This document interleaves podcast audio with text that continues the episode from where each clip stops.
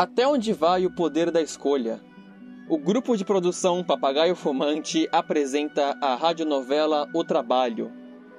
Conto diário de um trabalhador inusitado que interfere em quatro vidas diferentes e não teve controle de suas escolhas, vivenciando um sentimento que tanto causava nos outros.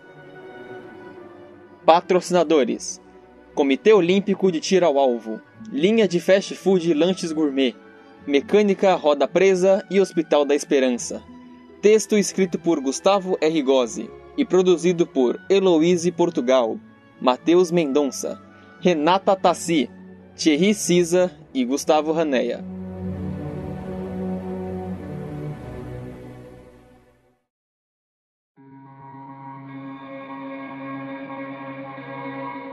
Dia 10 de abril de 2010. Às 3 horas da manhã de um dia chuvoso, as várias poças de água refletiam a luz do luar e iluminavam um pouco mais a rua. Em um beco, um jovem sacou uma arma de seu bolso e apontou para um adulto, que caminhava tranquilamente. Perdeu, amigo. Passa tudo que você tem aí. Mas, mas senhor, eu, eu não tenho nada. Sem hesitar, o ladrão deu um tiro na barriga do cidadão. E logo pegou a carteira caída no chão. Só 10 reais? Que miséria. E saiu correndo pela calçada, encharcando os pés com as poças de água. Um sujeito se aproximou do adulto no chão. Você está bem? Ah, eu pareço estar bem. É, tem razão. Vou te ajudar. Eu. Eu, eu não quero a sua ajuda. Eu, eu estou ótimo. Se bem que. Vamos. Você ficará melhor comigo. O adulto, então, segurou em sua mão e o acompanha em uma caminhada matutina. É, hoje o meu trabalho começou cedo. Cada vez mais o dia se aproxima.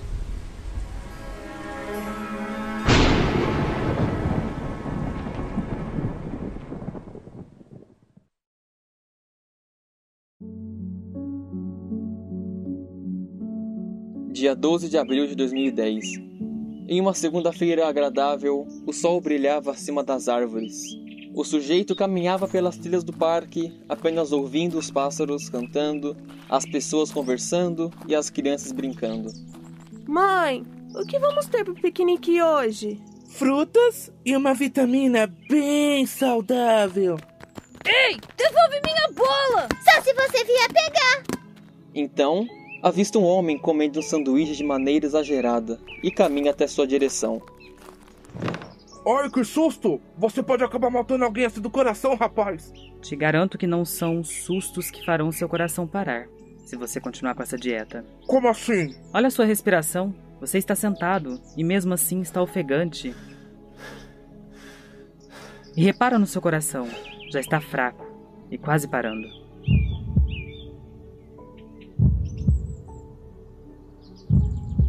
A saúde não se troca por nada. Você tem razão. Imagino que já seja tarde agora. Bem, sim, mas nós ainda podemos caminhar um pouco. Tudo bem.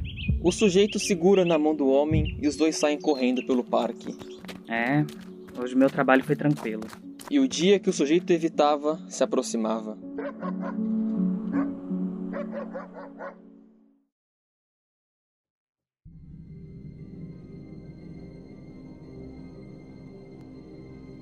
Dia 19 de abril de 2010. A cidade está cinza. Os carros estão todos trafegando lentamente, quase parando, por causa do enorme trânsito. Acelera aí, maluco! Eu tenho coisa para fazer! Ah, vai se lascar, folgada! O sujeito estava caminhando pela calçada, que também estava lotada de pessoas. Nossa, como as pessoas dão tão pouco valor às outras. Pelo menos eu me importo. Então ele caminha até o acidente em frente, que estava causando congestionamento. Socorro! Por favor, me ajude! Calma, senhora. Eu estou aqui. Por favor, salva o meu bebê! Ah, que criança mais linda e tão jovem. Ai, meu Deus! Meu filho! Meu pobre garoto! Relaxa, senhora. Eu cuido dele. Olha como ele está sorrindo. Até parou de chorar. A mãe sorri para o garoto, pouco antes da criança fechar os olhos. Felizmente, a senhora não pode vir comigo, mas eu me encarrego de ajudar o seu filho. o sujeito leva a criança para o fim da rua e desaparecem da visão da mãe, que agora, caída no chão, recebe assistência do pronto-socorro. Ai, meu Deus, que Tava demorando já, caramba. Até que enfim! No próximo capítulo, o sujeito enfrentará algo que tentou evitar ao máximo.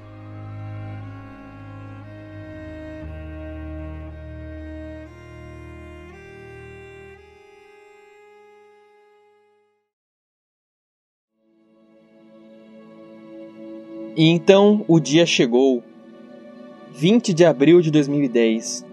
Em um hospital, o sujeito estava caminhando pelos corredores. Preciso do Dr. Herman Carter na sala de cirurgia. Chamando doutora Marta para a ala infantil. Por favor, por gentileza, doutora Marta para a ala infantil. Ele passou pelas salas uma a uma, até chegar no quarto 412, onde uma menininha com apenas 8 anos de idade enfrentava um câncer terrível. Fora da sala, o pai da criança discutia com o médico. Ah, a situação dela é muito grave, doutor. Não vou mentir. É um milagre ela estar aguentando tanto. Essa menina é uma guerreira. Dentro do quarto, a mãe está ajoelhada perto da cama, contando uma história para a filha. E então, o bravo príncipe caminhou pelas estrelas e usou os anéis de Saturno para pedir a sua amada em casamento. Ouvi essas histórias. Mamãe, Eu sei, minha filha. Amanhã eu te compro um livro cheio de contos novos. De repente, o médico abre a porta e chama a mãe da garota. Dona, preciso falar com você. Ok, estou indo. Finalmente, ele ficou sozinho com a criança. Decidiu se aproximar dela. oi. Quem é você? Você trabalha no hospital? É. Bem, não. Na verdade, não. Eu sou apenas um guia. Um guia? Mas um guia de quem? Hum. Bom. Ele não soube o que responder, então decidiu mudar de assunto. Fiquei sabendo que você é uma menina muito esperta. Então te trouxe essas margaridas e essas rosas. Sei que são suas flores favoritas. Obrigada, senhor. Elas são lindas. Então, o que você mais gosta de fazer? Eu. Eu gosto de ir no cinema. A minha mãe prometeu que ia me levar para ver todos os filmes em cartaz depois que eu sair do hospital. Cinema, é? E que tipo de filme você gosta? Eu. Eu gosto de filme de super-herói. Interessante. E o que você mais gosta de comer? Eu gosto de comer pizza. Meu pai sempre trazia uma bem grande depois que voltava do trabalho. Pizza, boa escolha. Eu também gosto bastante de pizza. E qual é o seu sonho? Meu sonho é é crescer e virar astronauta, poder ver as estrelas e explorar os planetas. O sujeito se levantou e segurou a mão da menina, que logo se levantou também e se juntou ao seu lado. Para onde estamos indo? Vamos apenas ver as estrelas lá fora. Ele e a garotinha saem do quarto e andam em direção à saída do hospital. E este foi o dia em que a morte derrubou lágrimas pela vida. Fim.